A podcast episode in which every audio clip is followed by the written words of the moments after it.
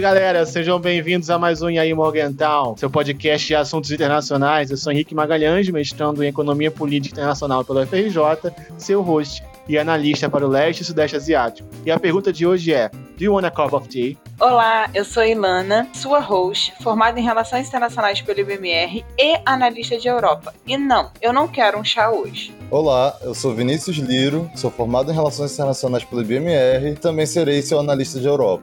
I prefer coffee. Ilana Alves e Vinícius Liro, mais conhecido como Liro, tudo bom com vocês? Cara, tudo bem, só tô um pouco preocupada porque tem uma certa ilha dando uma dor de cabeça. Tudo bem também. E vamos ver o que, que vai dar, né? Nesse mundo atual nunca sabemos o que, que vai acontecer. Bom, no episódio de hoje iremos falar sobre os tremores na Europa.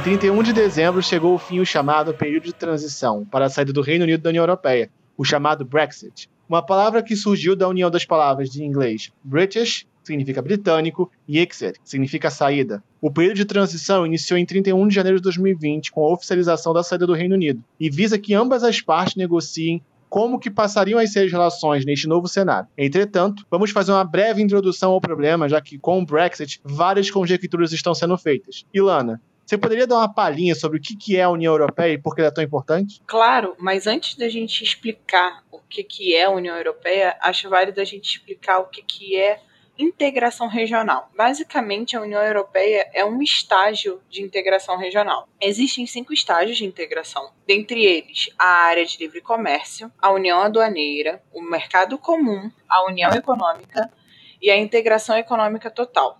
A área de livre comércio acontece quando os países normalmente negociam entre si uma zona onde bens, serviços circulam de forma livre, sem algum tipo de barreira tarifária, barreira técnica ou até mesmo barreira sanitária. A União Aduaneira, que tem a livre circulação de bens, a existência de uma tarifa externa comum e a harmonização de políticas comerciais. O mercado comum, que tem todas as já citadas, além da criação de um orçamento comunitário para políticas comuns e a harmonização da legislação fiscal e trabalhista, também como a criação de instituições supranacionais a União Econômica, que possui todos os acitados, livre circulação, coordenação conjunta de políticas econômicas, mas também possui a criação de um Banco Central, a harmonização da política fiscal e monetária e a criação de uma moeda única. E o último estágio é a integração econômica total, que é a unificação completa das economias, criação de uma política comum entre as relações externas, criação de uma política de defesa e segurança comum, unificação de códigos e leis, criação de uma autoridade supranacional e a unificação da política. Dentre entre essas, hoje, podemos dizer que a União Europeia é um mercado comum que almeja se tornar uma união econômica, já que hoje alguns países da União ainda não adotaram, por exemplo, o euro como sua única moeda, fazendo com que, para chegar à união econômica, ela precise que todos possuam a utilização do euro. Levando em consideração o que eu acabei de falar, que é a classificação segundo Balassa, a União Europeia hoje poderia ser considerada uma união econômica, Porém, existem alguns países que ainda não aderiram ao euro, que deixaria esse questionar ao nosso ouvinte a União Europeia é o mercado comum ou é uma união econômica? A União Europeia é uma união econômica e política de 27 estados que basicamente desejam tratar da sua influência perante ao mundo em união. Faz sentido por causa do nome, né, galera? Pelo amor de Deus. Mas se você parar para pensar, existem outros mercados comuns que desejam se tornar uniões econômicas no mundo que não levam o nome União. A União Europeia atua através de instituições supranacionais, o que faz dela uma união econômica por conta disso. Essas instituições são independentes e tomam decisões intergovernamentais, que são negociadas dentro de um parlamento europeu, uma vez que esses Estados-membros possuem direito de voto dentro da casa. As instituições mais importantes dentro da União Europeia, por exemplo, é o Conselho da União, o Conselho Europeu, o Tribunal de Justiça, o Banco Europeu e a Comissão Europeia, além do Parlamento Europeu, que a cada cinco anos é eleito pelos próprios cidadãos da União Europeia. Podemos dizer hoje, já que a sede da mesma é em Bruxelas, que a ideia da União Europeia é fazer com que esse bloco econômico ganhe força dentro do equilíbrio de poder. Por isso, hoje, quando se pensa em fazer negociações como França, Itália, Alemanha, que são países extremamente fortes dentro da União Europeia, também vale ressaltar o que é decidido dentro do parlamento, dentro do tribunal, dentro do conselho. Tudo isso é levado em consideração, não somente a relação bilateral, mas a relação do bloco como um todo. Reino Unido e União Europeia somente chegaram a acordo na véspera de Natal, cerca de uma semana antes do fim do período de transição. Mas, Liro, por que raios um país tão próspero como o Reino Unido, influente e poderoso, optaria por sair de um bloco tão bem estruturado que serve de modelo para outros processos de integração regional, como, por exemplo, o Mercosul? Então, Henrique, como já foi explicado pela minha cara colega Ilana, diferente de outros modelos como temos é, no mundo, como a ASEAN, Mercosul, enfim, são vários, a União Europeia, ao longo dos anos, moldou seu caráter unitário porque possui moeda única na maioria de seus países, possui diversos órgãos, como o próprio Parlamento Europeu, enfim. Apesar disso, o Reino Unido, ainda que fizesse parte da União, sempre utilizou sua moeda própria, a libra esterlina. O que mostrou que, diferentemente desses países pertencentes ao que se conhece como Europa continental, entre aspas, o Reino Unido, por muitas vezes, mais especificamente a Inglaterra, se a gente levar em conta, que pertence à Europa insular, historicamente sempre se mostrou um estranho no ninho, assim podemos dizer, no que podemos referir a qualquer tipo de integração ou mesmo relação para os países no continente. Também é importante ressaltar que o Reino Unido, em diversas alianças bélicas e também durante as fases iniciais e antecessores da União Europeia, como o próprio Benelux, enfim, como a Comunidade Econômica Europeia, sempre teve uma tendência histórica de se aproximar e se afastar do continente conforme ele fosse vantajoso. Assim, de forma básica, essa é uma explicação primária das razões para a ocorrência do Brexit. Mas, no contexto atual, devemos levar em conta as diversas crises que tivemos ao longo do século XXI, principalmente a crise econômica de 2008, a qual afetou de diversas maneiras o continente europeu. E também tivemos a Primavera Árabe em 2011, e isso provocou uma ondas diversas de imigrantes e refugiados do norte africano e também do Oriente Médio. Isso acabou por provocar reações por parte dos países europeus, como podemos ver pela ascensão da extrema-direita e também das partes mais conservadoras. E nesse sentido, o Brexit foi fortemente influenciado por partidos como o UKIP, do Nigel Farage, o Partido de Independência do Reino Unido, o qual é totalmente eurocético e de extrema direita, o que acredito que já auto-explica as razões para que tal partido fosse a favor da saída, além do próprio Partido Conservador britânico, que inicialmente foi liderado por Theresa May e depois foi liderado por Boris Johnson até esse momento, que eles viam, no caso, a saída como algo mais objetivo e favorável à economia do Reino Unido também. Negotiation with the European Union will need to begin under a new prime minister. The 27 European Union member States are united. di interrompere qui questa esperienza di governo. E aí, Morgental? A gente já citou aqui diversas frases de vários teóricos, como por exemplo de Edward Carr, que disse que a cooperação entre estados é possível quando há uma harmonia de interesses. Vocês dois, então, diriam que não tem mais essa harmonia de interesse entre a União Europeia e o Reino Unido, já que aconteceu o Brexit? Então, Henrique, como Liro mesmo disse, o Reino Unido é visto como um estranho fora do ninho. O Reino Unido passou por diversas situações históricas extremamente fortificadas por, uma, por diversas batalhas, incluindo as batalhas na Guerra de Sucessão Espanhola, batalhas com a França das mais diversas, tanto dentro do continente quanto até fora dele. Isso fez com que ele sempre fosse o diferente. Até mesmo não aceitou o euro como sua moeda, como também o Liro disse, a libra esterlina é extremamente forte e faz com que o país tenha uma força gigantesca do lado de fora do bloco. Então, para ele, essa diferença de interesses é muito mais do que somente ah, perdemos o mesmo interesse de ter um bloco, de fazer parte de um bloco. É também nós somos fortes e independentes o suficiente para estar fora dele. É, eu também acredito que isso parte muito mais do próprio Reino Unido propriamente dito, do que da própria União Europeia. Eu sei que eles tiveram seus problemas, enfim, mas parte mais do Reino Unido, porque, como a Ilana acabou de falar, eles têm uma moeda forte, querendo ou não, porque eles não aderiram ao euro, então eles meio que se nacionalizaram nesse sentido. Não à toa, ela é fora fortemente contra a saída de, deste da União, a própria União Europeia, porque é uma perda para a integração como um todo, entendeu? Tanto sendo visto de maneira cooperativa e democrática, como econômica e política para o bloco, enquanto que isso não é uma perda tão grande para o Reino Unido. Claro que existe a interdependência no mundo atual, mas devemos levar em conta que o Reino Unido não depende tanto da União Europeia quanto a União Europeia depende do Reino Unido. Se a gente parar para pensar apenas na parte financeira, a Libra valorizou muito quando o Brexit foi anunciado, tipo, de fato, que iria ocorrer. Enquanto o euro teve uma queda significativa se você parar né, para analisar as grandes bolsas, não analisando apenas o real, porque nós sofremos muito com esse disparar do dólar e do euro, principalmente vocês têm falado muito do euro. E é importante sim falar da moeda, falar de dinheiro. No último episódio a gente até fez brincadeiras relacionadas ao dólar, que o dólar já está a 250 reais. Então imagine o euro, imagine a libra, né?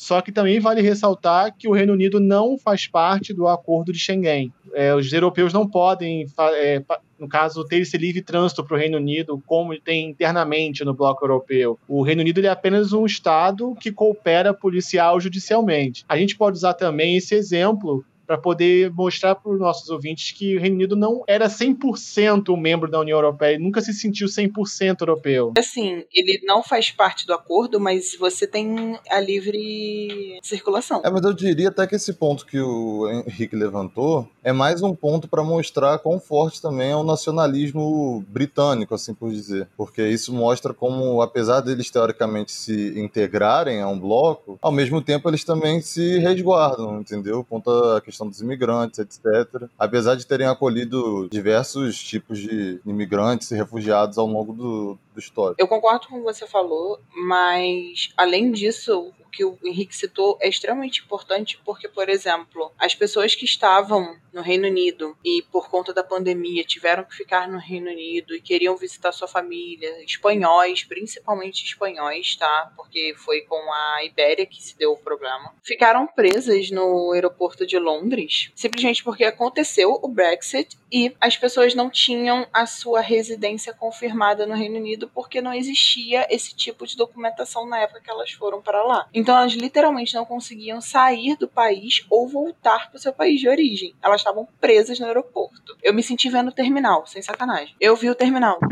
é sério. É, realmente. Porque se você parar pra pensar, para quem não sabe, a sinopse do filme O Terminal, o Tom Hanks. Wilder! Wilder! Tá gritando por quê? Está no aeroporto. Ele chega pra, pra imigração e aí a imigração não reconhece o passaporte dele. O motivo o país dele acabou de sofrer um golpe e ele fica preso no aeroporto por dias. Ele mora no aeroporto. Eu literalmente vi aquela cena acontecendo. Sério, de verdade, porque a imagem era era uma amiga minha que mora em Londres e ela estava fazendo, ela estava indo buscar um colega dela e ela filmou as pessoas em desespero, porque as pessoas estavam com a documentação de moradia que elas já possuíam por conta da União Europeia, mas elas não conseguiam ir, por exemplo, para Madrid, porque se elas fossem, elas não voltavam. Elas não podiam mais voltar porque aquele documento não valeria mais nada porque o Brexit aconteceu. Outro exemplo claríssimo do que é esse compartilhamento de valor é aconteceu, já começou, na verdade, a ser taxado alguns produtos dentro do Reino Unido que são advindos do bloco europeu. Ou seja, se esses interesses realmente entraram em conflito, a taxação desses produtos é claro, porque a gente não está falando de produtos é, extremamente exorbitantes ou que você nunca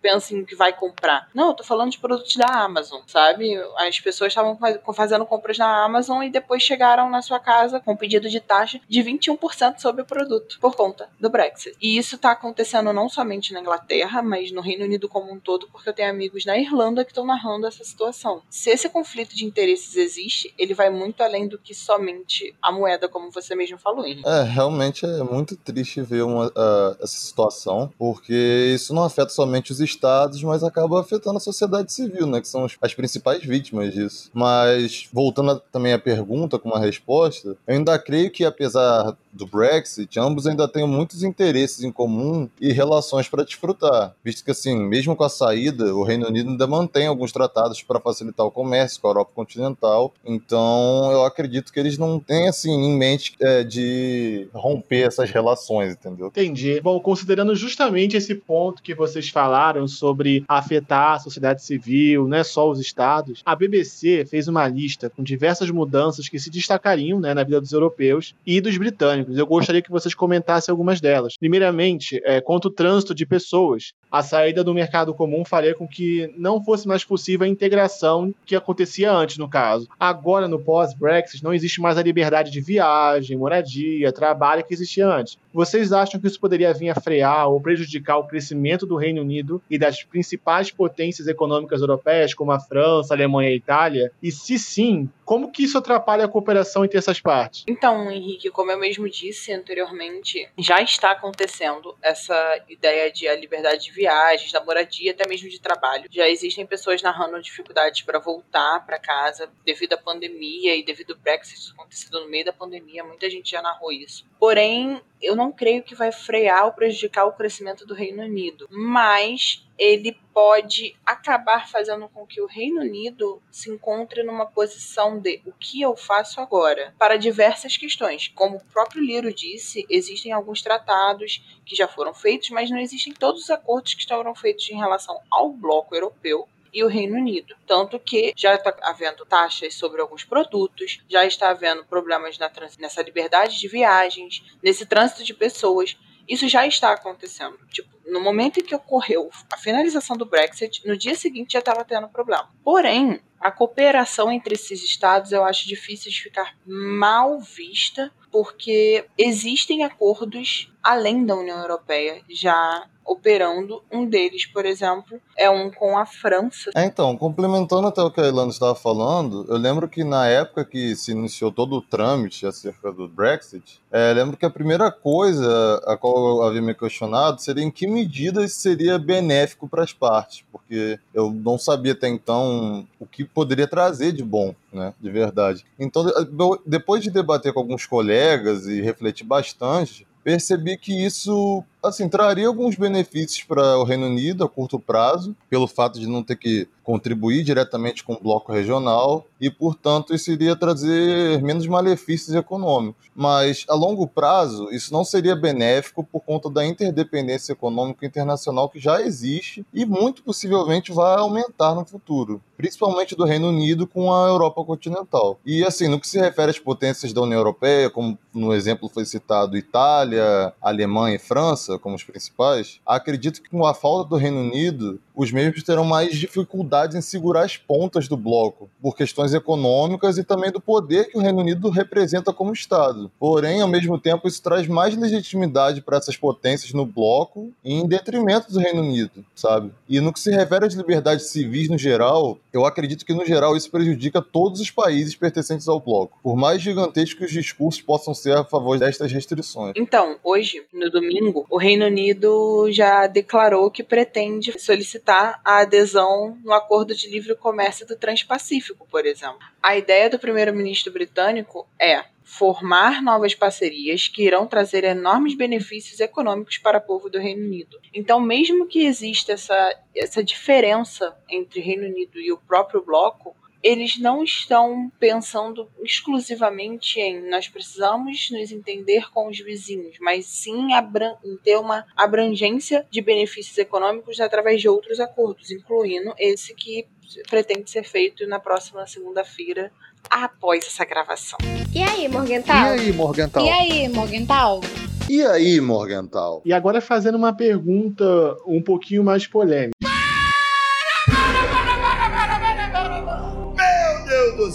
Mas todo mundo gosta de polêmica, não é mesmo? então é o seguinte: com a saída do Reino Unido, o único membro da União Europeia que tem cadeira permanente e veto no Conselho de Segurança da ONU é a França. Vocês acham que isso pode tornar a França mais proeminente dentro da, da organização, deixando a Alemanha mais de lado? Bom, assim, questão de legitimidade, acredito que, sem dúvidas, a questão, assim, pensando de maneira realista, né, partindo do princípio realista do, dos estados, de fato, isso é um grande ganho para a França no sentido de poder no sistema internacional. Eu gostaria até de ouvir a opinião da Ilana sobre isso para saber o que ela pensa também. Então, Liro, eu já acho que vai ser um pouquinho diferente. Por quê? A França, apesar de ter essa força por ser um membro permanente do Conselho das Nações Unidas tudo mais, tudo isso é levado em conta. A França tem um equilíbrio de poder estrondoso por conta disso. Mas nós estamos falando do bloco europeu onde existe uma Alemanha que é uma pedra no sapato desde 94, com o G4 querendo um assento no Conselho Permanente. Além disso, se a gente usar os dados, por exemplo, de 2013, se eu não me engano, a Alemanha ficava em terceiro lugar nos principais doadores para as Nações Unidas, só atrás do Japão e dos Estados Unidos. E a gente está falando de 2013.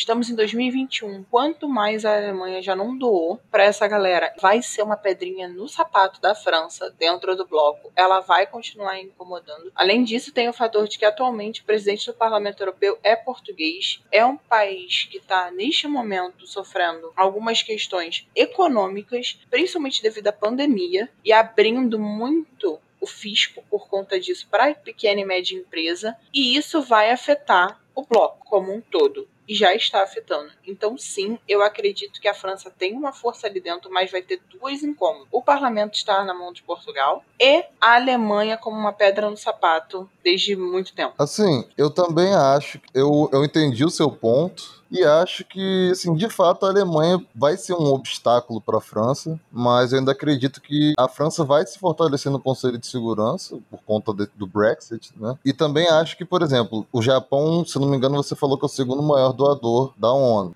Então, teoricamente, isso também abriria brechas para países como o Japão, até mesmo os países em desenvolvimento como o Brasil e México, a tentarem vagas, vagas permanentes no Conselho de Segurança. Eu acho que assim, a gente realmente vai ter que ver como se darão os próximos passos e ver como vai ser o futuro do Conselho de Segurança. A Ilana falou sobre a Alemanha virar membro permanente do CS. Angela Merkel estava ouvindo, estava até sorrindo aqui. Angela Merkel, a gente te ama. Fazer um PS. um podcast sobre G4 seria maravilhoso. Então, deixa aqui a dica. Caso vocês queiram um podcast, só manda mensagem pra gente. Nossa, um podcast sobre G4 seria incrível, porque a gente estaria literalmente colocando Europa, que é uma área que eu amo estudar. O Henrique falando de Japão, a gente vai ter que colocar um mute no Henrique de vez em quando. Sugoi desu ne.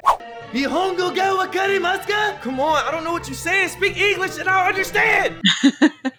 vai ter o Liro comigo falando sobre a Alemanha. Eu com nossa, Itália. nossa, a gente poderia. Olha, olha, oh, nossa. Negotiation with the European Union will need to begin under a new Prime Minister. Brexit means The 27 European Union member states are Impongono di united. interrompere qui questa esperienza di governo. E aí, Morgental? Mas, seguindo a, a conversa, agora analisando questões específicas internas. Vou começar pela Ilana. Ilana, a economia de alguns países europeus vem apresentando enfraquecimento. E diversas questões sociais têm aparecido cada vez mais nos países do bloco, como, por exemplo, racismo, xenofobia, principalmente com imigrantes e refugiados. A Itália e a França são grandes focos imigratórios. E, diferentemente da Alemanha, a economia não tem apresentado tanto gás assim para ter um crescimento acentuado. Como você enxerga os próximos anos para esses dois países? Considerando, é claro, o Brexit e a pandemia. Então, Henrique, a Itália foi durante a pandemia um dos focos do mundo, né? Então, a Itália passou por diversas questões. E o Liro até mesmo pode me ajudar nisso, mas a economia italiana é focada no turismo. Nós tivemos a Europa fechada e ainda está fechada para diversos lugares do mundo. O Brasil é um deles. Hoje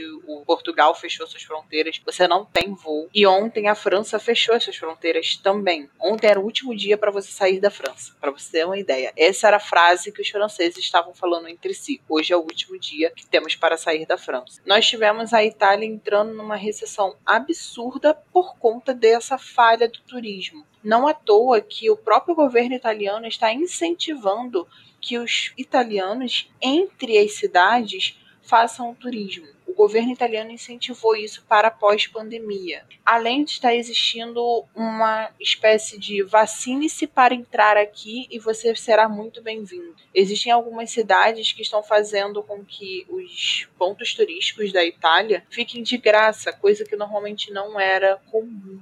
Então, eu acredito que esses dois países, considerando o Brexit, que está sendo um problema para o euro como um todo, porque o euro teve uma queda depois do Brexit, sim. A Itália está sofrendo um pouco mais que a França, mas a França ainda assim está tendo algumas questões devido a muito mais à pandemia e ao seu histórico com o Reino Unido do que com o Brexit. Então eu colocaria a França muito mais num patamar de cuidadosa do que num patamar como a Itália está sofrendo já de recessão. Você citou a Alemanha. A Alemanha, nesse caso, ela se fortaleceu por conta do Brexit, por ter alguns acordos internacionais além do que a União Europeia possui. Então é interessante a gente ressaltar uma brincadeira que você mesmo já fez, é a Alemanha é o Japão da Europa. É o Adora Silvio Santos da Europa. Ai, Iba, oi. Basicamente, a Alemanha é o Japão da Europa. Se você parar pra pensar, a Alemanha distribui dinheiro dentro do bloco, Quem quer dinheiro? distribui dinheiro fora do bloco e tem causas humanitárias diversas. Então, sim, eu consideraria que hoje a Itália vai passar por um processo de recessão muito mais profundo que a França, por conta exatamente da questão do turismo. Apesar de Paris ainda estar sofrendo muito também por conta dessa questão. Embasando mais ainda o comentário da Ilana, se eu não me engano, cerca de 18% do PIB, do PIB da Itália depende do turismo, integralmente. Então a pandemia pode ter destruído um quinto do PIB da Itália. Adicionando sobre a questão da Itália, porque realmente eu acho que o foco da Europa, assim, sobre a questão da pandemia, a economia que mais declinou de longe, assim, dos países, dos maiores países da União Europeia foi a Itália, sem dúvidas. É, e a Itália, basicamente, no sul, depende de uma economia mais para agroexportação e da agricultura interna própria para a Europa, né? Melhores vinhos. Exatamente. Basicamente, o turismo fica mais focado no meio da Itália, ali na parte de Roma, mas também temos as ilhas ao sul, na parte da Sicília, enfim. E o. A Lombardia com a parte montanhosa, né? A parte Sim, dos com certeza. italianos é extremamente linda. Porém, o que me preocupa mesmo é exatamente a parte da Lombardia no quesito de indústria, do setor econômico. A Lombardia foi o último a fechar, né? Porque a Lombardia é onde, para quem não sabe, a Lombardia é o norte da É Itália, norte. que é o que faz fronteira com regiões como Suíça, França, e ela foi a última a fechar. Existiu até a propaganda de que Milão não poderia parar durante a pandemia. Isso fez com que Milão retardasse o seu isolamento social e prejudicou extremamente o setor da moda, que é um outro setor que envolve muito a Itália. A gente está falando né, do berço de diversos grifes muito famosas. E aí você vê Milão, que é considerada a capital da moda para muitos, não querer parar durante uma época que deveria ter parado e depois o caso subir. Então, eu- sei que o episódio não é sobre a pandemia, mas a Itália sofreu muito mais com a pandemia do que com o Brexit acontecendo, porque ela foi o epicentro europeu da pandemia. O Brexit foi um problema, assim, para a Itália no quesito, muito mais pela desvalorização do euro do que o que aconteceu por conta do turismo. Como você mesmo disse, a Itália perderia um quinto do atual PIB dela por conta do turismo. E o turismo da Itália é muito voltado para turistas asiáticos. É comum se ver muitos asiáticos durante qualquer época do ano, literalmente qualquer época. Ao contrário do que, por exemplo, os americanos fazem. Os americanos têm o costume de ir para a Europa no verão. Os asiáticos têm o costume de ir para a Europa em qualquer época do ano. Então, basicamente, resumindo o que vocês falaram, não vai acabar a pizza. A coisa vai ser muito pior. Mas tudo bem. Nossa, péssimo. Agora, focando no Reino Unido. O Brexit não tem como se falar de Brexit sem falar de Scotexit, ou seja, a saída da Escócia do Reino Unido, que vem gradualmente ganhando força. Liro, você enxerga a possibilidade de independência da Escócia nos próximos anos como uma coisa palpável, mesmo com a oposição do Boris Johnson? Então, Henrique, particularmente, acredito que a própria saída do Reino Unido da União Europeia seja um catalisador. Ela vai fortificar a Escócia para sair do Reino Unido, de certo modo. Ela pode ter um- uma brecagem agora, e o próprio Boris Johnson se opondo a isso, pode ser um grande ponto. Mas o fato de o Reino Unido ter saído da União Europeia, além de ser prejudicial à Escócia, acaba legitimando os processos de independência dentro da sua própria União. Ou seja, como Escócia, País de Gales e Irlanda do Norte, que fazem parte do Reino Unido, no caso, né? Mas a Escócia, de fato, dentre os que compõem o Reino Unido, é a que tem essa tendência a sair do Reino Unido, né? Então, assim, dito isso, ainda que esse processo ainda conte com a oposição de Boris Johnson, a Escócia tem certa autonomia para decidir sobre sua independência, como a gente viu na questão do referendo, né? E por mais que possua certas barreiras, por fazer parte do Reino Unido, pode acabar sim em uma possibilidade de independência da Escócia nos próximos anos. Veremos o que vai acontecer. Você tem falado muito sobre nacionalismo. E a primeira-ministra da Escócia, a Nicola Sturgeon, ela é de um partido nacionalista. Sim, realmente. Inclusive, o Partido Nacionalista da Escócia, se eu não me engano, dentro do Reino Unido, do parlamento, né, possui diversas cadeiras. Isso mostra quão forte é o possível processo de independência da Escócia, né? Alô? E aí, Morgental? Uma cena que me chamou muita atenção nas últimas semanas foi o confisco de um sanduíche de presunto de um motorista do Reino Unido. O que é isso? Um sanduíche de presunto. Quer? Claro. Compra. Quando ele estava fazendo o trânsito do Reino Unido para a União Europeia. As autoridades alfandegárias é, da Holanda falaram que com o Brexit não poderia deixar passar certos tipos de alimentos, como laticínios, por exemplo. Definitivamente são outros tempos para os europeus. Mas, Ilana, há cerca de um mês, o ministro do exterior da Alemanha, Heiko Maas, afirmou que, abre aspas, a União Europeia ganhou com o Brexit. Fecha aspas. Como que você pode explicar essa declaração? Então, primeiro, o comentário sobre o sanduíche é perfeito. Para quem nunca viajou para fora por qualquer motivo, isso acontece de fato. Só para eu vou dar um exemplo fora da União Europeia, tá? Para quem faz Brasil, Nova Zelândia pelo Chile, quando você chega no Chile, você tem que jogar todos os seus laticínios fora, todos. Se você entrar na Nova Zelândia com laticínio, você pode ser preso. Só para vocês Aí, terem uma galera ideia do pão como- com mortadela, não dá para poder viajar. Exatamente, você pode ser preso porque eles acusam que o laticínio pode levar algumas bactérias para a região e acabar com o ecossistema da região, que é bem frágil. Nossa. Se utilizaram disso na União Europeia por conta de um sanduíche de presunto, vai ser interessante ver esse Brexit acontecer daqui a dois, três anos, de verdade.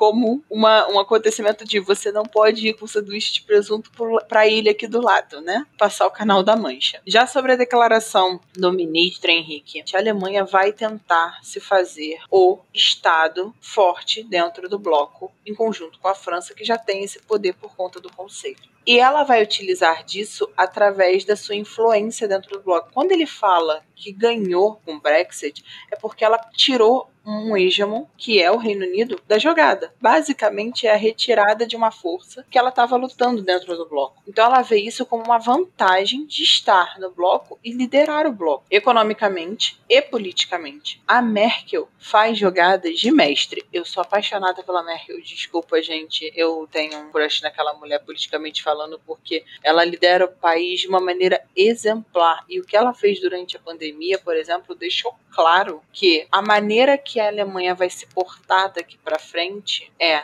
nós somos um país forte, centralizado e vamos colocar a ordem dentro da casa. Não é à toa que você mesmo citou que ela cuida das questões dos refugiados e ela está cuidando bem da questão do dinamismo da- do trânsito de pessoas durante a pandemia e tem o fator: a Alemanha tem uma vacina na jogada. E como nós citamos no nosso último episódio, você produzir uma vacina requer um certo soft power interessante dentro do governo. Sem dúvidas. E essas vacinas vão entrar em pauta na conversa desse podcast. Exatamente. Agora falando em Boris Johnson. Liro, como você acha que ficará a imagem dele após a pandemia e o Brexit? Tu acha que ele vai perder ou ganhar força? Então, falando sobre o Bolsonaro da Inglaterra, mentira, perdão, gente.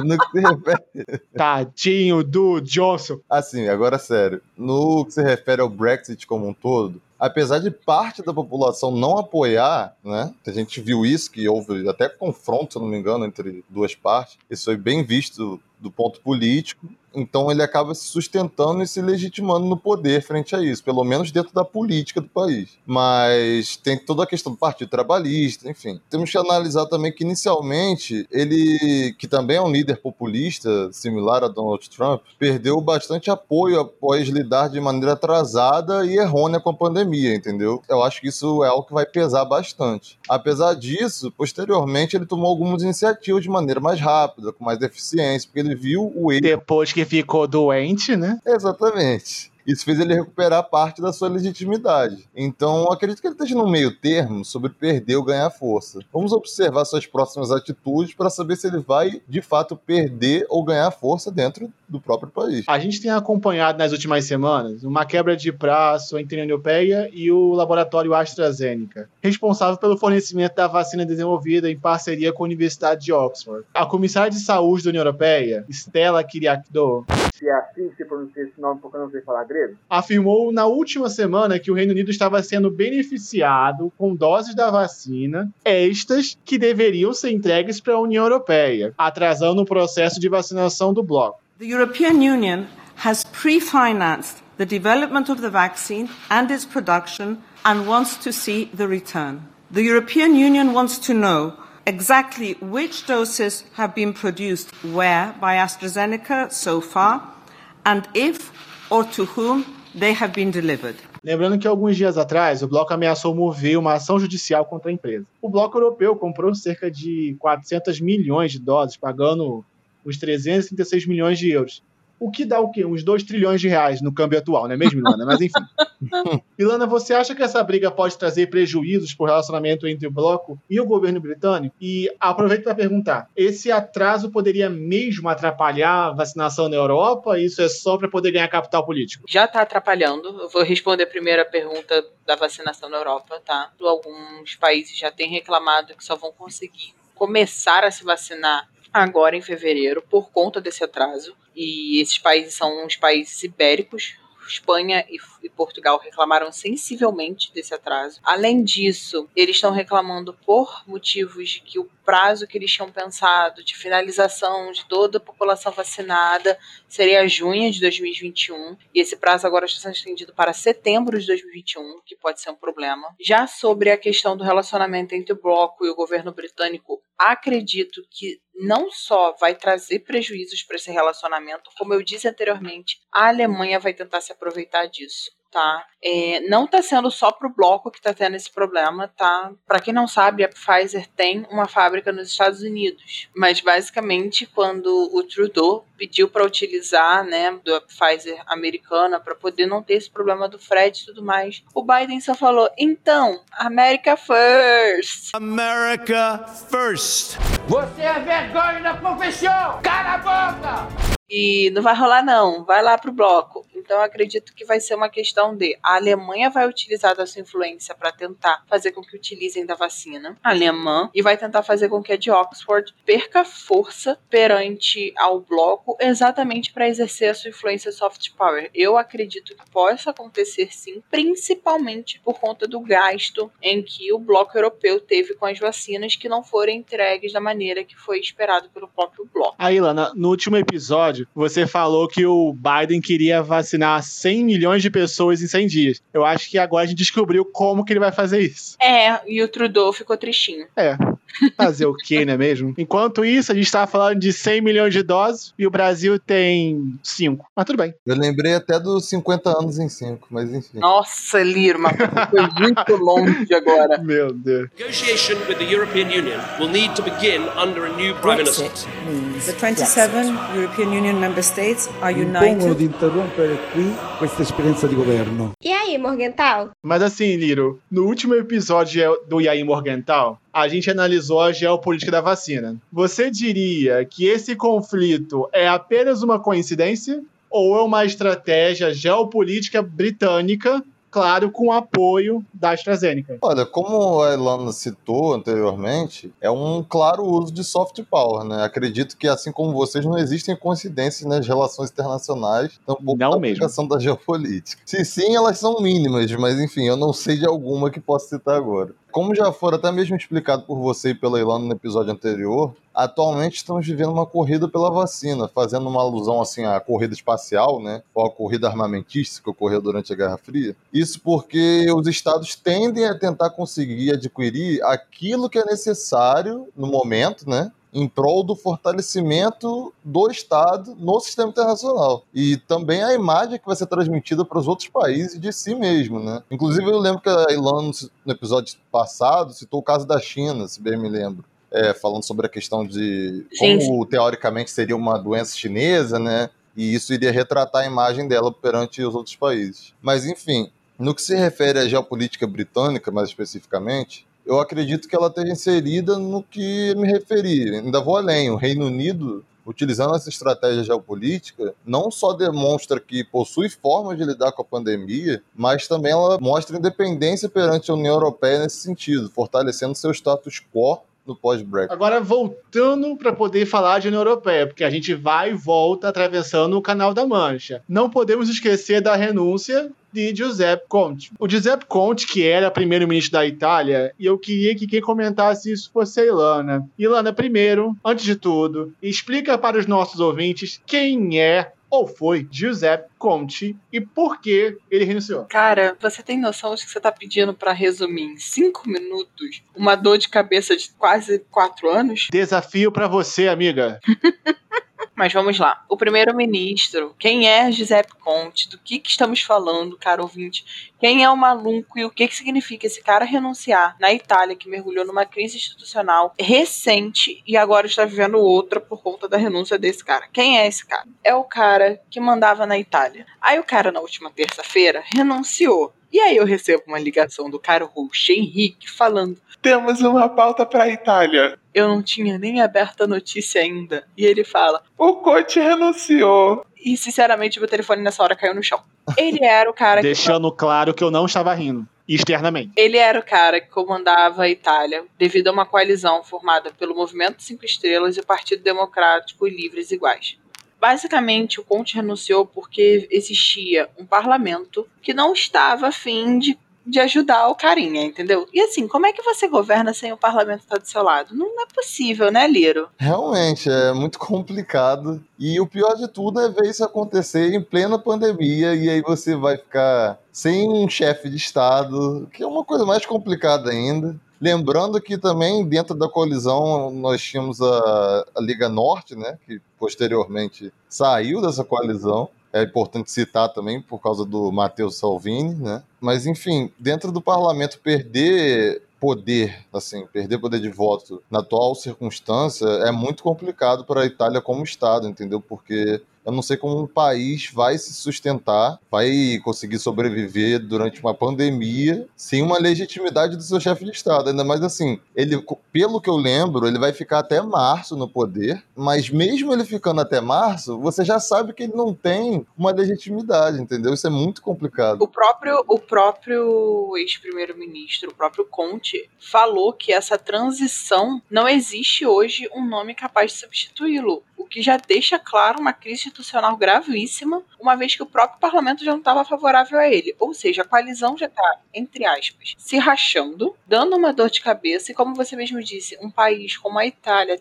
sem um chefe de Estado coerente ao, ao desejo do parlamento. Houve uma eleição extremamente problemática na Itália, por isso que essa coalizão existiu. Essa coalizão surge porque teve votos quase que num setor de empate. Então, surge o movimento Cinco Estrelas em conjunto com o Partido Democrático. E aí, logo em seguida, a gente vê o Conte falar que não acredita que existe um nome capaz de substituí-lo é problemático. A solução disso era passar e fazer um novo executivo, do zero, onde a legislatura teria um pacto para alcançar novas pessoas, novos possíveis nomes. Mas se o Conte fala não existe ninguém que possa me substituir, é, o você achou a última bolacha do pacote, né? O bonitinho. Não, ainda tem o problema de que isso é em meio à pandemia. Então, tipo assim, tentar zerar o executivo. Exatamente, é muito complicado. Eu, não, eu, realmente não sei como resolver a situação política na Itália. Eu acho que se eu fosse o primeiro-ministro, eu surtaria, eu desmaiaria no meio do parlamento. Cara, ouvinte, acabei falando como chefe de Estado, afinal de contas, agora há pouco a gente já estava falando de rainha, de ministro. Vamos refazer aqui, porque eu tenho que deixar isso claro. E eu creio que o meu amigo Liro também falou. Não é chefe de Estado. O Conte era chefe de governo. Então, Giuseppe Conte a gente tá chamando de Conte porque a gente já virou amigo íntimo do cara, entendeu? Tá aqui chorando as mágoas do cara no Skype, falando: você não devia ter renunciado, você tá fazendo merda, olha aí, tá no meio Paga da. milkshake no Bob. Exatamente. Eu acho também importante citar a questão da extrema-direita na Itália, que eu acho que a gente não deixou tão explicitado, né? Porque o Giuseppe Conte, ele literalmente fez uma coalizão com um partido de extrema-direita que, teoricamente, é contra o nacional, porque a Liga Norte, ela, para quem não sabe, ela é a favor da criação de um estado dentro da Itália. Isso tem até um nome específico, mas seria para criar a Padânia, um tipo de estado que a Liga Norte meio que reivindica dentro do território italiano. Mas eles abriram meio que mão disso para poder ter certo poder e se juntar ao governo. É, é assim, é muito problemática a extrema-direita que existe dentro da Itália. E isso existe há muito tempo e eu acho que vai continuar existindo, mas enfim. Mas só para deixar claro que o Conte subiu ao poder apoiado por partidos de extrema-direita. E por figuras como o Salvini e o Di Maia. Mas que ele se coloca como independente. É verdade. Ou seja, a Itália virou uma pizza. é isso. É. Se pararmos para pensar, o que você mesmo falou, o próprio líder da liga reclamou muito dessa ideia de que o Conte deu algumas algumas garantias para poder renunciar. E um deles é que essas garantias era o executivo fosse comandado por alguém da extrema direita. E você mesmo acabou de falar, ele não se declarava extrema direita. Exato. É complicado ele toma algumas medidas e defende algumas coisas que vão em completo desacordo com o extrema-direita. Exatamente. E aí? Opa, beleza? E aí, Morgental?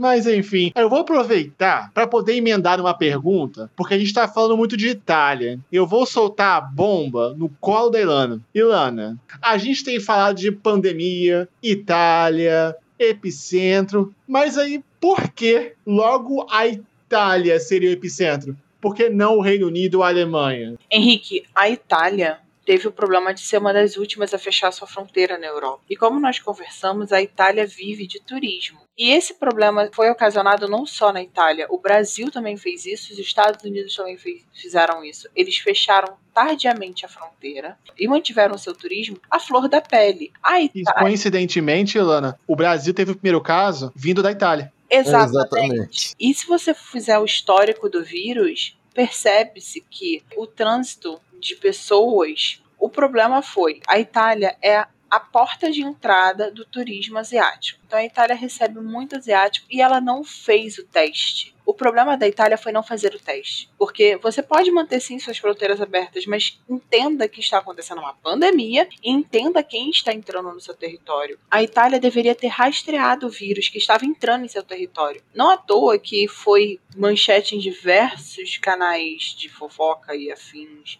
de blogs mais, entre muitas aspas, porque eu não, não acho que essa seja a palavra adequada, aleatórios, os canais de Venezas limpos, com golfinho. Exatamente porque quando a Itália parou, o turismo parou. E os canais de Veneza eram conhecidos por serem poluídos por conta dos barcos que transitam levando e trazendo turistas. E ainda com a renúncia do Conte, é problemático no sentido de a Itália não tem hoje um governo sólido para lidar com a crise institucional que ela está entrando devido à renúncia e financeira devido à pandemia. Nós estamos vendo um país que em breve pode virar Nova Grécia. Pesado. Demais. Muito pesado. É, mas eu achei justo. Vamos... Eu tô vendo a Itália em breve pedindo auxílio financeiro à União Sim, Europeia. eu também acho. Pesado. É verdade. Continuando. Vamos lá. Vou tentar usar a minha capacidade de pronúncia. Ives Bertoncini.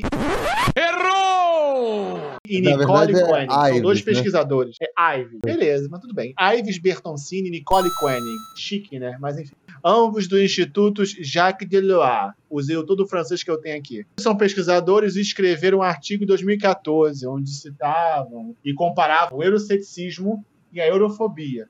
Liro, é, explica para os nossos ouvintes rapidinho para eles entenderem qual é a diferença de euroceticismo e eurofobia. e Então, se existe diferença. de fato existe uma diferença. Assim, acho que acredito que a palavra, a terminação até mostra, de certo modo. A diferença nos dois termos, na verdade, acaba sendo bem simples, assim. Como o próprio nome já diz, a eurofobia seria a aversão àquilo que é europeu, assim, principalmente da Europa continental, podendo ser proveniente, por exemplo, de comunidades minoritárias que acreditam que estejam sofrendo algum tipo de preconceito por parte dos europeus, né? E até mesmo europeus que não se sentem mais pertencentes à Europa, porque acredito que a Europa já não é mais a mesma. Sim, é complicado, mas é basicamente isso. É estranho. Já o euroceticismo é a falta de confiança naquilo que provém do continente europeu. Mas eles não deixam de se sentir europeus, entendeu? Você vê isso com o caso de partidos eurocéticos que não creem, por exemplo, que uma união entre os países do continente seria benéfica, como é o caso do antigo Front Nacional,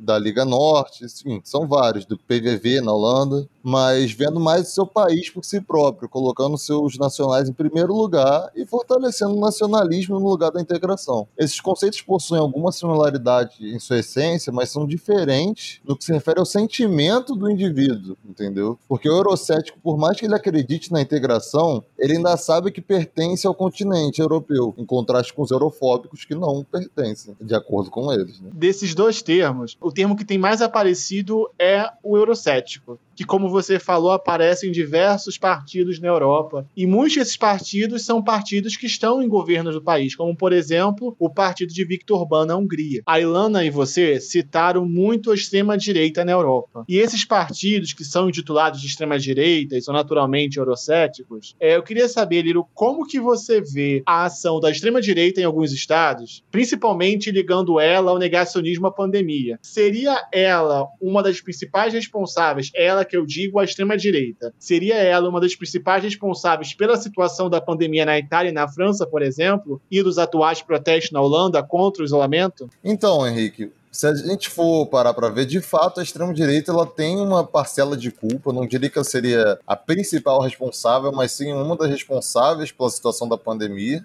principalmente de como vimos na Holanda, com, com, os protestos contra o lockdown, que teoricamente é o correto, né, se pensarmos, porque o lockdown é feito para que não entremos em contato uns com os outros e com possíveis quando estejamos contaminados, por exemplo, pela Covid. Além de evitar a sobrecarga dos hospitais, que é o que, por exemplo, a Itália teve, onde já não havia capacidade nem mesmo para guardar os seus mortos, né? Então, tem esse porém. Ser contra o isolamento não é só uma questão de vamos evitar pegar o vírus, mas é também uma questão de prevenir o sistema de saúde de cada estado. Com certeza. Emendando outra pergunta nessa que vocês estão respondendo, vocês acham que as medidas que estão sendo feitas contra a pandemia, como por exemplo a transferência de doentes, está sendo feita em Portugal para outros países, alguns países, se eu não me engano, a Bélgica aceitou receber alguns doentes, bem como o próprio bloco europeu está chefiando a vacina, a compra e a distribuição de vacinas e não nenhum estado independente, é, individualmente, perdão. Vocês acham que essa ação coletiva da organização seria um headshot nesses partidos de extrema direita que são eurocéticos? Henrique, eu gostaria até de mais além, até meio que juntando as duas coisas, com a pergunta anterior e essa sua pergunta. Por exemplo, apesar de me focar nos, nos partidos e movimentos de extrema direita como temática, estudo de caso na minha pesquisa, né? Existem também partidos de extrema esquerda que são eurocéticos, eu gostaria até de citar isso, e que mostra o perigo atual que o extremismo vem trazendo essa desintegração e a desunião como um todo, assim, não só na Europa, mas no mundo atualmente. Assim, a ação da extrema direita nos estados europeus, como sempre, é algo orquestrado, né? Os partidos e movimentos fazem isso com um objetivo. Eles fazem isso com o objetivo de enfraquecer os líderes que já estão no poder, mais especificamente até a sua oposição, né? Geralmente esses partidos são mais liberais, deslegitimando eles do poder, fomentando protestos contra o lockdown, como a gente viu na Holanda, e como já vimos em outros países, no continente europeu e até fora da Europa. Mas eu acredito que os ideais negacionistas vindo da extrema-direita são um dos maiores contribuidores para a piora da situação da pandemia nos países europeus. E isso, consequentemente, faz com que a sociedade civil não respeite os protocolos como deveria, entendeu? Isso só piora a pandemia. Isso é muito preocupante. Henrique, você falou sobre a Itália, principalmente, sobre esse negacionismo da pandemia. Vale ressaltar que, se o nosso ouvinte lembra, no início da pandemia, o Brasil soltou uma propaganda falando o Brasil não pode parar, que foi extremamente polêmica, porque foi logo no início do lockdown e a galera estava realmente que como assim? Nós temos que ficar em casa, o Brasil tem que parar. Eu lembro muito disso. E isso me marcou porque essa propaganda foi baseada numa propaganda italiana. A propaganda da Itália era Milão não pode parar. Verdade, eu lembro disso. Então, isso não é só uma questão mais nessa questão, nesse, nesse ponto de negacionismo, para mim não é só uma questão mais de bloco europeu, extrema direita. A gente foi muito além. A gente tá vendo um negacionismo na pandemia afetando o sistema como um todo. Porque pega a propaganda, é um vídeo, é um vídeo, se eu não me engano, de 20 segundos. Você pegar a propaganda brasileira e você pegar a propaganda que fala de Milão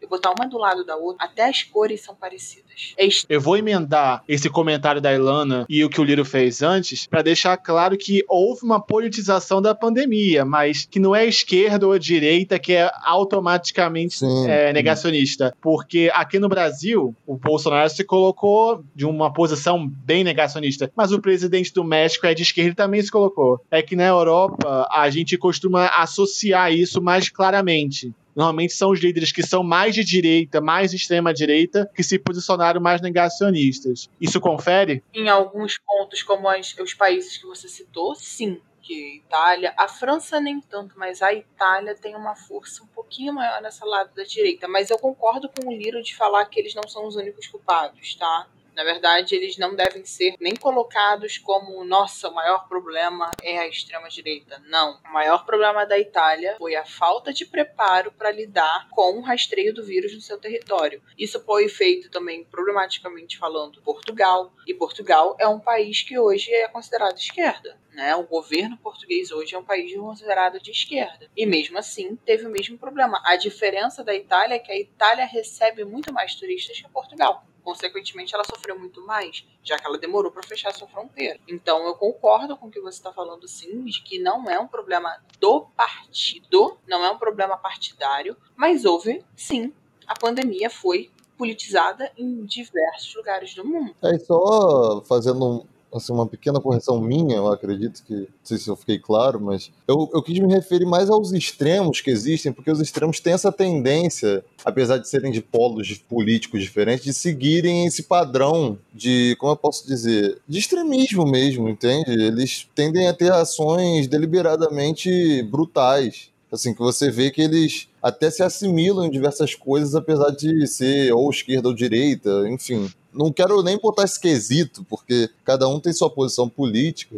Então acredito que seria mais para mostrar como a extrema direita e a extrema esquerda podem ter culpa nisso, mas não serem somente os culpados, entendeu? Esses protestos da Holanda são recentes, não à toa que a gente pode ver. De um lado, a Itália pode sim, nessa ideia de a Europa está se movendo como um bloco, se movendo como um bloco para ter a vacina, a gente pode ver sim a Itália se enfraquecer a sua extrema-direita. Em compensação, a, a Holanda começou agora a entender o negacionismo que está acontecendo, a ver esse negacionismo através dos protestos e ter sua extrema-direita fortificada através desse negacionismo. Então, existe muito mais um padrão de será que a pandemia fortificou essa galera? Ou será que a pandemia dividiu o bloco? Ou fortificou esses, esses partidos negacionistas em alguns estados, nações, em outros não. Então é difícil você pegar o bloco e falar que isso vai acontecer. Porém, estados que são mais ponderados para a ideia de a extrema direita está no poder neste momento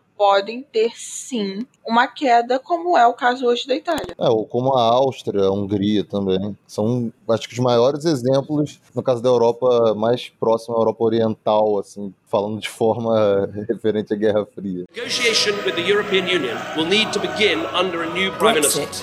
The 27 European Union member states are Impongono united di interrompere qui questa esperienza di governo. E aí, Morgental? Ainda seguindo essa linha de conversa que vocês têm associado à extrema, tanto a direita quanto a esquerda, falando da politização, agora eu vou fazer uma pergunta olhando por um outro espectro. O governo da Suécia, que é de centro-esquerda, teve um combate à pandemia muito criticado. Foi muito fraco o chamado, abre aspas, modelo sueco, fecha aspas. Isso pode colocar o governo da Suécia nas próximas eleições em xeque, podendo surgir aí um partido de extrema-direita no poder. E existe um movimento de saída da União Europeia dentro da Suécia. Eu queria que vocês comentassem sobre isso. Levando em consideração tudo que você acabou de falar, Henrique, eu acredito que é uma perda muito mais da Suécia em relação ao bloco do que o bloco em relação à Suécia. O motivo é simples. A Suécia é um país forte, mas ele é nórdico, então ele depende de toda aquela região ali no mar, ao norte da Europa, para sobreviver. E ela vende aquilo ali para a Europa. Sem dúvidas. A, a, Suécia atualmente ela depende muito do comércio com a Europa para, de fato, se fortalecer economicamente. Apesar de, teoricamente, virmos a, por exemplo, a, a Suécia, como o Henrique havia citado, uma social-democracia, assim por dizer, assim como os outros países nórdicos, mas porque ela já se estabilizou economicamente. Entretanto, ela não, tem, não é como se ela tivesse um superávit absurdo, porque no caso, nós vemos como tem uma situação de bem-estar social dentro da população sueca, mas porque ela já se consolidou economicamente, não porque ela continua tendo um grande superávit, entende? Ao contrário hoje do que é o Reino Unido, por exemplo. Exatamente. E isso mostra como seria prejudicial a Suécia fazer qualquer tipo de movimento, movimento contrário à União Europeia, entendeu? E no que você se referiu a talvez surgir uma extrema-direita, de fato, já existem alguns movimentos contra o próprio governo, porque eu me recordo bem, foi, se eu não me engano, foi no início da pandemia, entre início e o meio, que a Suécia lidou de uma maneira muito errônea apesar dela achar que estava fazendo correto, no caso o governo achar que estava fazendo correto, é, com a pandemia. Então, isso prejudicou demais a imagem do governo. E, assim, de fato desestabilizou a sociedade civil, a como ela vê esse governo. Então, possivelmente pode dar espaço para algum novo partido surgir, ou possivelmente algo até mais extremista, porque quando estamos em situação de crise, nós temos essa tendência a nos aproximar de coisas que são mais próximas do extremo. Deixando bem claro que duas informações: o terceiro partido em força no parlamento sueco é o partido de extrema direita, que é o Partido da Democracia Sueca, que é eurocético. E metade dos suecos falam que o atual governo não geriu a pandemia direito. Então, creio que, ao meu ver, Liro e Ilana, talvez nas próximas eleições dentro da Suécia, esse partido da democracia, no caso, pode ganhar algumas cadeiras no parlamento e ter mais expressão. Mas eu ainda acho difícil ele atingir o ponto de ter Também um acredito, particularmente, concordo com o seu ponto. Vai ser apenas um problema de pedrinha no sapato. A questão é como que o primeiro-ministro, ao assumir, vai lidar com essa pedra no sapato ao É ter o parlamento no estado que ele vai estar. Essa é a grande questão. Não adianta hoje pensarmos em existir alguém no poder e essa pessoa lida bem com tudo e lindo, maravilhoso, enquanto um parlamento vai estar problemático. É, pegando o comentário da Ilana, ainda queria dizer que, assim, a princípio, a curto prazo eles podem não, não ter tanta força no parlamento, apesar de pegarem algumas cadeiras, mas no futuro eles podem pegar. Foi o que aconteceu com a Liga Norte na Itália. Então, Hum. fiquemos atentos e não, não deixemos essa ameaça. Eu estou ouvindo a Ilana chorar internamente.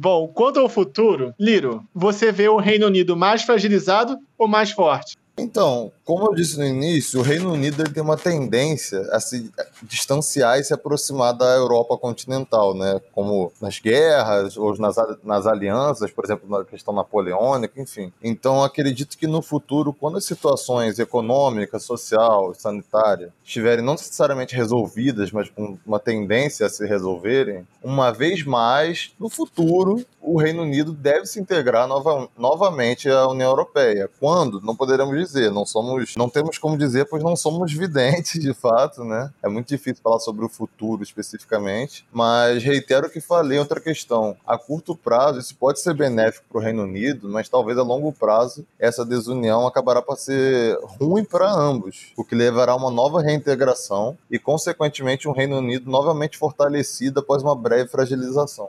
Entre outras palavras, o Liro acha que o povo vai poder passar com o sanduíche de presunto de novo. Mas enfim. Ilana, você vê a União Europeia mais forte contra o euroceticismo especificamente? Ou você prevê um bloco ainda mais fragilizado no pós-pandemia? Henrique, como o Liro falou, o Reino Unido vai tentar talvez voltar. Já pensou, nossa, gente, o Brexit vai ser tipo de nada. Mas ele vai tentar voltar porque a Europa vai se ver muito mais forte pós-Brexit. Porém, nós temos uma coisa que não esperávamos: uma pandemia. Oh, não!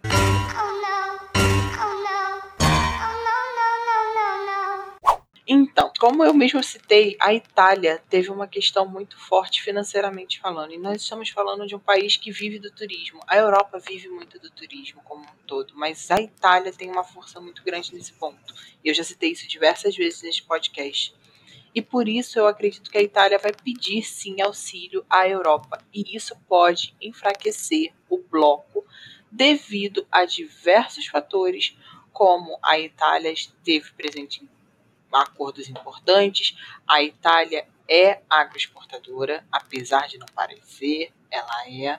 O Liro citou isso, o sul da Itália é agroexportador. Então, nós temos uma questão de uma Europa fragilizada em um ponto por conta da pandemia. Como você mesmo perguntou, o bloco vai estar fragilizado pós-pandemia? Sim, mas não tanto devido a ter o Reino Unido saindo e a Europa se reorganizando para lidar com essa saída. Não é à toa que essas taxas que eu mesma já citei em diversos produtos já estão acontecendo. Não é à toa que o trânsito de pessoas já está sendo revisto. Gente, nós tivemos uma pessoa que teve o seu pãozinho com presuntinho feliz confiscado, entende? Então, talvez sim essa Europa vai ter uma força contra o euroceticismo. E ainda digo mais, nós vamos ver uma Europa tão forte que esses pedidos de entradas na União Europeia terão que ser revistos de diversas formas. E aí eu entro num ponto que vai incomodar muita gente. A Turquia. Essa galerinha vai dar uma dor de cabeça. Daria um ótimo episódio de podcast, hein?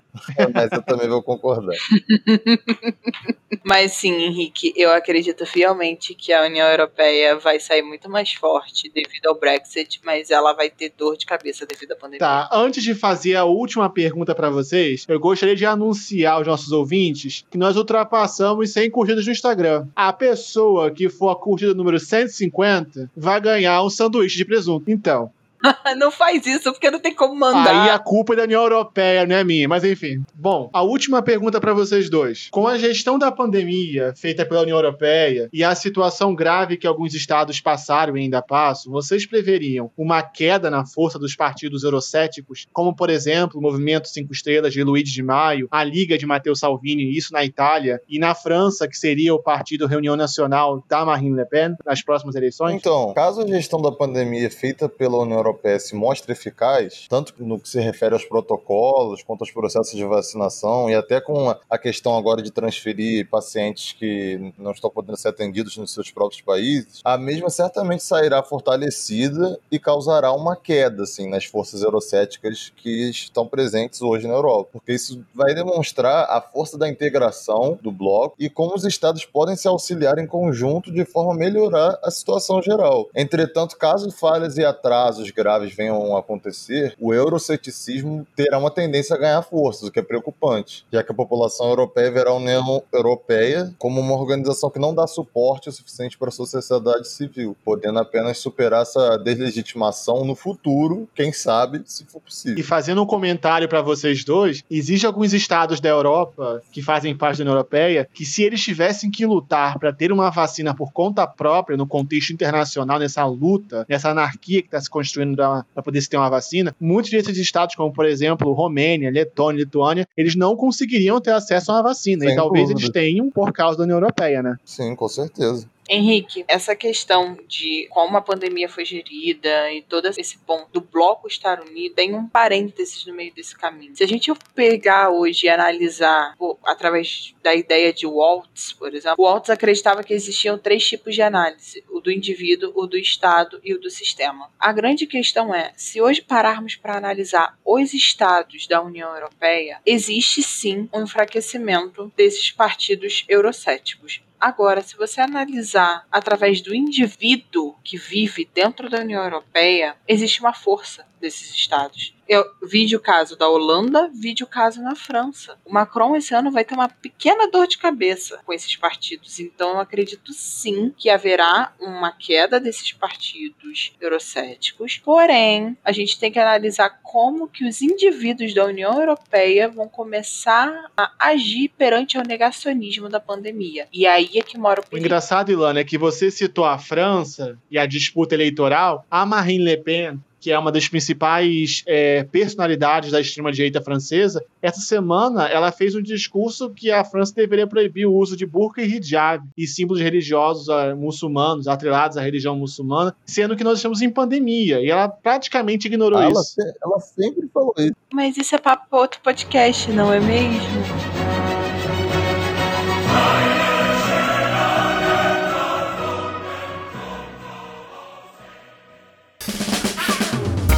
Senhor ouvinte, esse foi mais um episódio do Iaí Morgental. Semanalmente nos aprofundamos em eventos relevantes para o mundo e o Brasil, com a participação de nossa equipe de analistas, além de convidados especiais. Caso você queira comentar ou sugerir, basta entrar em contato com a gente em nossas redes sociais ou enviar um e-mail para iaimorgental.gmail.com. Também Siga a gente nas redes sociais, Facebook, Instagram e Twitter. O Iaí Morgental pode ser acessado nas principais plataformas de áudio, incluindo Spotify, Apple Podcast, Amazon Music e Deezer. Siga a gente, não perca nenhum episódio. Eu vou ficando por aqui. Lembre-se, fique em casa e se tiver que sair, use máscara. Até a próxima.